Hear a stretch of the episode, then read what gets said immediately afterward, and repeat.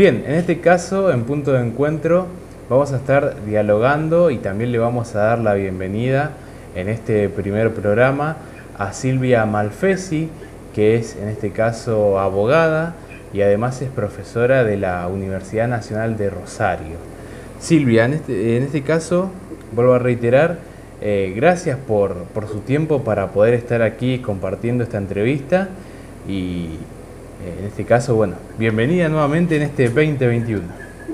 Bueno, muchas gracias Fabricio por, por, la invitación. La verdad que muy contenta de estar en este programa y más en el primer programa. Así que un, un gusto para mí. Muchas gracias.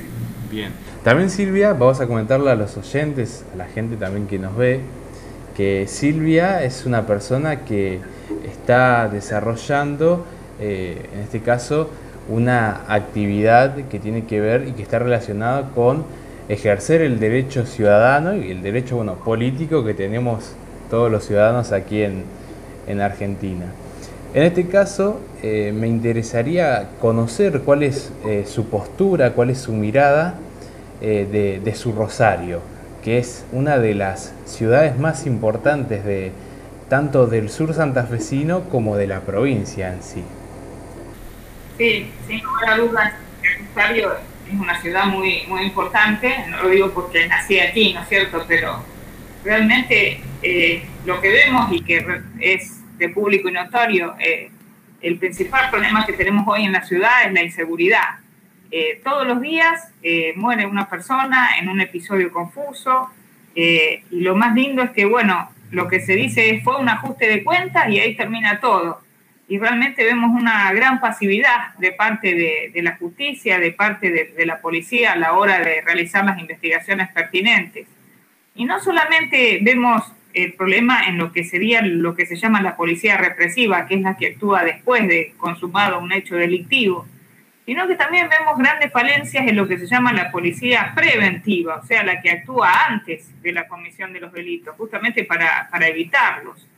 Y otro, otro problema también en, en, Rosario deriva de la desvalorización monetaria que existe en todo el país y bueno, la pobreza ha llegado a extremos eh, que ya se hace evidente. Si uno camina ve un montón de gente con carritos buscando cosas en, en los lugares de la basura, en el centro, eh, todos los que sea bares, si uno se sienta a tomar algo, seguro alguien va a venir pidiendo, pidiendo una limosna realmente la situación de Rosario, bueno, un poco refleja toda la situación y la problemática que existe en Argentina, pero se ve, se ve más, se ve más porque tenemos muchos lugares donde la gente está viviendo en situaciones realmente paupérrimas.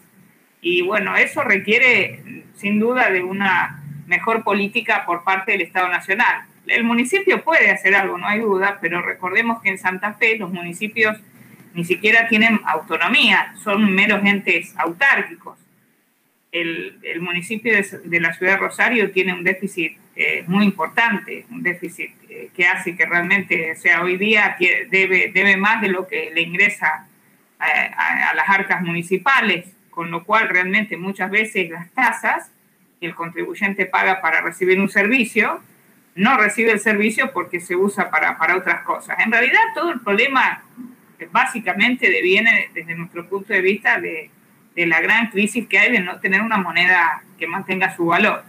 Y eso en Rosario se ve reflejado eh, a, a, cada día peor. Estamos viviendo en una ciudad gris y que cada día está más gris. Y para las elecciones viene y pintan algo en el centro, o hacen algún arreglito así como una plastilina, eh, pero con eso no, no se soluciona nada, no, no, es la solución de raíz que se necesita para, para realmente salir adelante en Rosario. Bien, bien.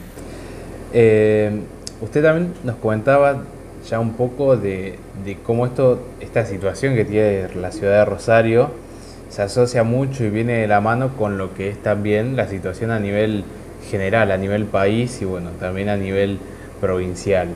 ¿Cuál es también, digamos, un poco su mirada crítica? Recuerdo también el diálogo que habíamos tenido hace aproximadamente dos años, pero ¿cómo, cómo ve ahora un panorama general, tanto de a nivel país como a nivel provincia? Sí, la verdad que a nivel provincial, un poco lo que decíamos de Rosario, en una órbita mayor, con, problemas graves en lo que hace eh, a la división de poderes en Santa Fe, eh, muchos problemas, por ejemplo, en orden a lo que es los fiscales, acusaciones muy graves respecto de fiscales. Recordemos que en el ordenamiento jurídico el fiscal es el que acusa ¿eh? cuando se comete un delito y ha habido fiscales muy importantes que están acusados de presuntamente la comisión de delitos muy graves. Con un poder legislativo también ha desnudado que no quiere que se haga justicia. ¿Por qué? Y porque los legisladores, para poder trabajar tranquilos, ellos tienen un fuero tienen una inmunidad, no pueden ser arrestados. Y eso en realidad cuando se creó era para que los legisladores puedan hablar tranquilos y que nadie haga una acusación indebida y, no pueda llegar al recinto a, deliberar. Pero hoy día, lamentablemente, en vez de usarse para garantizar la, la honorable función del legislador, se está usando como un escudo para evitar las investigaciones, porque si un legislador es una persona buena, honrada, republicana, si se le imputa un delito, él mismo va a renunciar a su banca y se va a someter a la justicia para que se aclaren las cosas. Aquí es al revés por completo. Sus mismos pares no, no, sancionan el mecanismo para, para sacarle ese fuero, encubren con ese escudo y realmente esa es una maniobra muy, muy fea que la población realmente, así como a veces salimos por el tema vacunas o por otras cuestiones, la población santafesina debería ejercer con mucha ímpetu su derecho de expresión y de peticionar los desafueros, porque un poco es decirle al pueblo en la cara, miren, nosotros no, no vamos a, permitir que, se investigue y que se lleve a la justicia a un miembro del Poder Legislativo como si fuera un rey, como en la época del monarca, ¿no es cierto? Una persona que no tiene eh, ninguna posibilidad la ciudadanía de pedirle, mire, rinda cuentas, vaya a la justicia, existe una presunción de inocencia. Yo esa situación la verdad que la veo muy, muy grave eh, y por eso creo que Santa Fe, la provincia de Santa Fe está en una situación realmente muy, muy difícil respecto de, sus poderes, tanto eh, el Ejecutivo, el, Legislativo y el Judicial, nos están cada día demostrando eh, una situación penosa. Lo vemos, por ejemplo, en el área de seguridad, ¿no es cierto? Los responsables del área de seguridad hacen declaraciones que uno las escucha y piensa que está en, otro mundo eh, ese, ese, ese gobernante que incluso, le digo más, debería ser un especialista en el área de seguridad. Hasta quizás, yendo más todavía, el, quizás el jefe de policía podría eh, merecer una elección popular, porque realmente vemos que la idoneidad, que es un requisito para, para estar en la función pública, el primer requisito, no se está cumpliendo.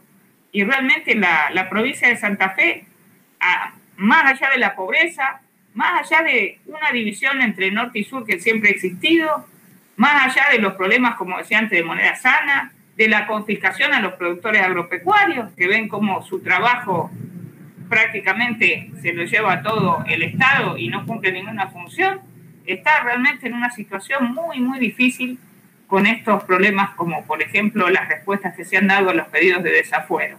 Realmente una situación grave que, que debería dilucidarse estas cuestiones. Bien, Silvia. Eh, otro de los, de los aspectos también que eh, me interesaría tocar dentro de lo que es esta nota que estamos realizando. Eh, un poco yo decía hoy esto de que usted tiene participación ciudadana dentro de, su ciudad, de Rosario, y esto también se traslada aquí a la provincia de Santa Fe. Eh, hace aproximadamente una semana, para aquellos que no recuerden, yo bueno, ya voy a dar una pequeña explicación estuvo visitando Rosario José Luis Esper, que fue un, mejor dicho que es, un ex candidato a, presidente de la nación. Y él, en, su acto que realizó en la ciudad, que digo, lo, fue, lo compartió a través de diferentes redes sociales y entre otros medios, eh, en su apertura de, discurso la nombra a usted. Yo quisiera que, usted nos pueda eh, comentar eh, un poco esta situación y si quiere hacer un descargo o darnos alguna explicación relacionado a esto que se dio, si no mal me equivoco, hace que fue el fin de semana pasado. Sí, sí, cómo no. Eh, bueno, nosotros eh, fuimos eh, a una zona pública, que es ahí donde se hacía, donde se convocaba este acto, y nuestra idea era divulgar la existencia de nuestra agrupación, que es el Partido Libertario. Eh, divulgar que existimos, cosa que nos cuesta bastante porque los medios de difusión suelen ser eh, a veces un poco caros, ¿no es cierto? Eh, tratar de que la gente sepa cuáles son nuestras ideas, que en general son prácticamente las ideas de la libertad que abraza José Luis Esper y Javier Millet. En ningún momento, en ningún momento mientras estuvimos en esa área pública, ¿eh? en el Parque España, nosotros en ningún momento dijimos que ellos pertenecen al Partido Libertario porque no es así. Ellos están en, otra, en otro partido. Eh, en, ese acto se presentaron junto con un partido que es la UCD. Eh, realmente creo, tengo entendido, desconozco, hasta donde yo sé, Javier Milei en su momento se había afiliado al Partido Libertario. No sé si actualmente eh, sigue siendo afiliado al Partido Libertario. Pero más allá de eso, lo que quiero recalcar es que nosotros estábamos en un lugar público, a unos metros de donde estaba apostado el acto, difundiendo nuestra existencia. En ningún momento dijimos que ni que ley ni que Esper pertenecían a nuestra agrupación, que es una agrupación en la provincia de Santa Fe, nunca confundimos, ni mucho menos quisimos estafar a la gente. Esto es como si existiera la venta de helados, ¿eh? llevémonos a un plano comercial, ¿eh? y uno tiene eh, un helado eh, al cual le ha, le ha, posibilitado un envoltorio de oro, mi ley y Esper, pero que adentro puede estar podrido, ¿eh? y otro helado que viene bueno entero. ¿eh? Eh, yo en esto, ¿qué quiero significar? Si ustedes se fijan la última boleta de candidatos a legisladores por la provincia de Santa Fe, que encabezaba Gonzalo Mancilla de Sousa, que estaba en el acto, yo le pido a la ciudadanía que analice esa boleta y que vea si los candidatos eran liberales, si respondían a la idea de la libertad que cada uno saque sus conclusiones. Más allá de eso, nosotros lo que queremos en Santa Fe es hacer un partido que defienda la libertad y una vez que se constituya ese partido, para lo cual hace dos años que estamos trabajando, que todas las bases, que todos los afiliados elijan en elecciones democráticas y meritocráticas a sus autoridades y a sus candidatos. No somos, no tenemos la estrategia de candidatearnos como dioses, por más mérito que, tenga el candidato, y después ir buscando partidos constituidos pseudo liberales.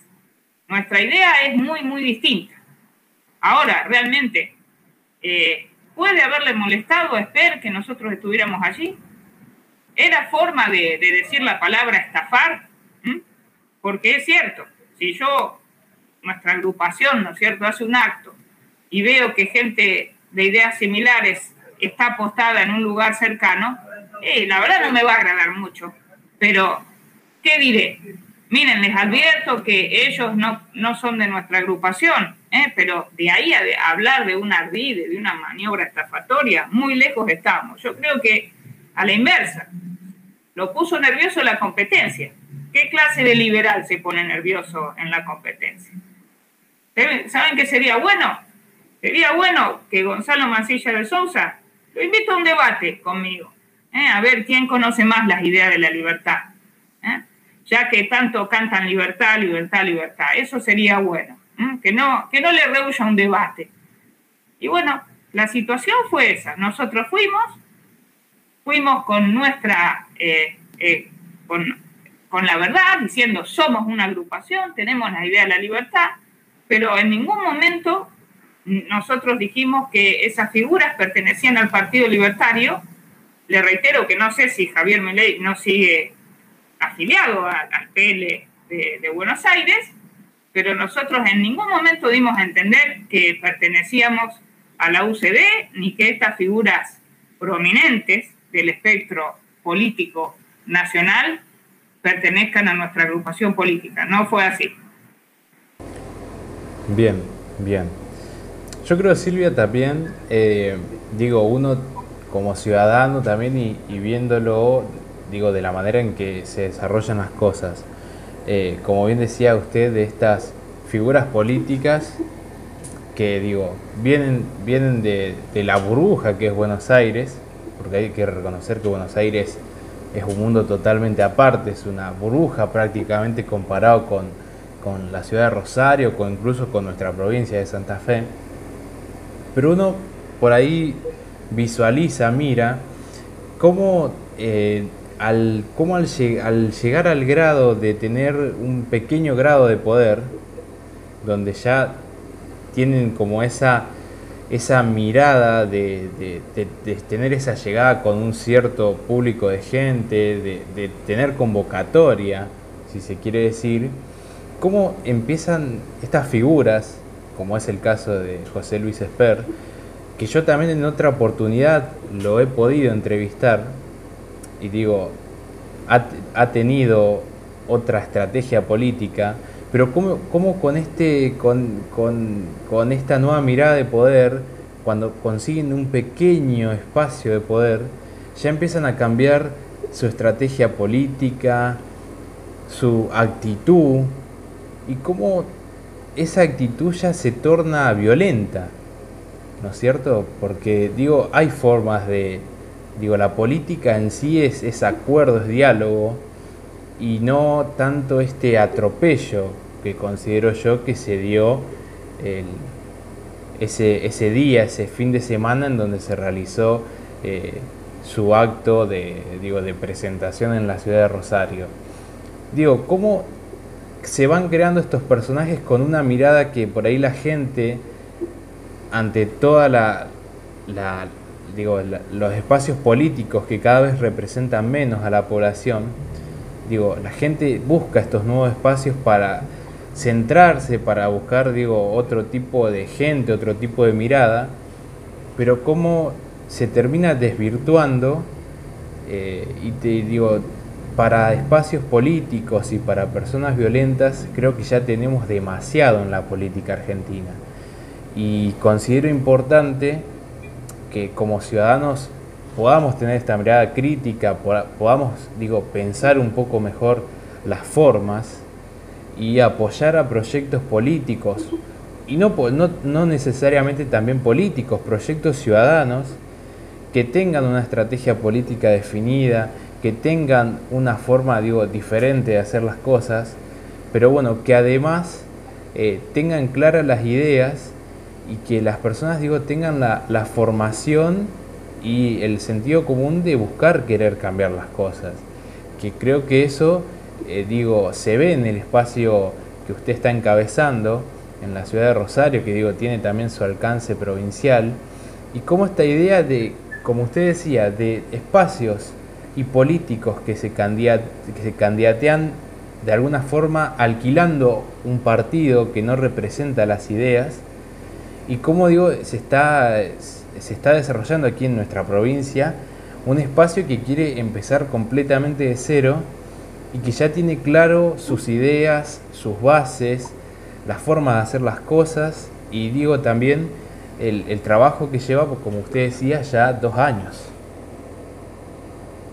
Así que yo digo, a modo también de, poder finalizar y de poder entregar esta entrevista, este mensaje a la gente, eh, la importancia de, ver eh, cuáles son los diferentes caminos y como ciudadanos apoyar aquellos espacios políticos que tengan estas estrategias definidas y estas maneras de, hacer eh, política con otra mirada.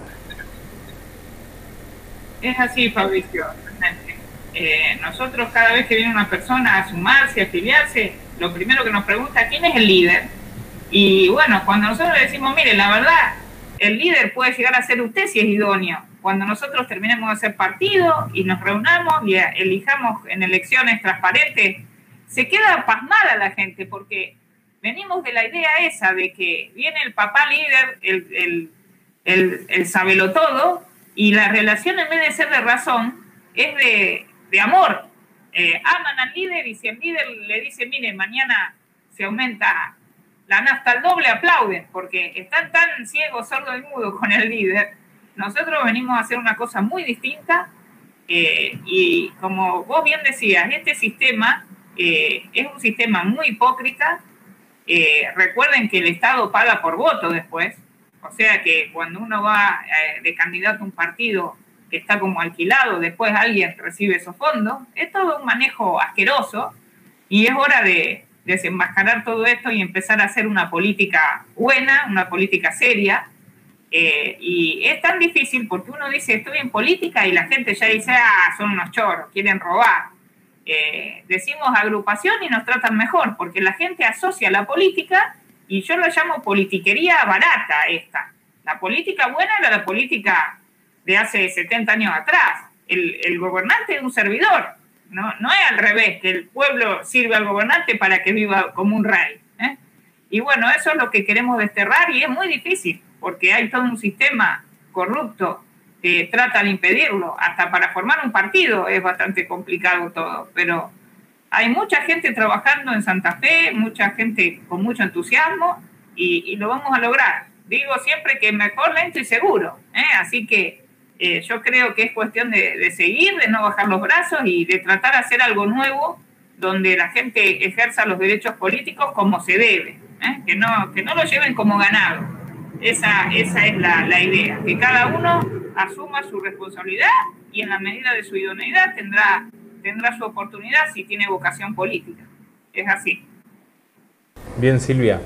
En este caso, bueno, agradecerle nuevamente su tiempo y además queríamos tener este espacio ya que eh, consideramos importante la mirada de, una persona como usted que tiene, tiene su, formación, tiene su participación eh, ciudadana a través de estos canales políticos, eh, su formación también en la docencia, usted como bien lo decíamos hoy es profesora en la Universidad Nacional de Rosario y además también su formación como abogada. Y es importante eh, tener este tipo de, mirada crítica en, el contexto en el que estamos viviendo actualmente. Así que eh, muchas gracias y bueno, son, han sido muy interesantes los, los aportes que hemos podido eh, brindar en esta nota. Bueno, muchas gracias a vos por habernos invitado a este programa y un saludo para todos, para todos los oyentes de este importante programa. Muchas gracias. Bien.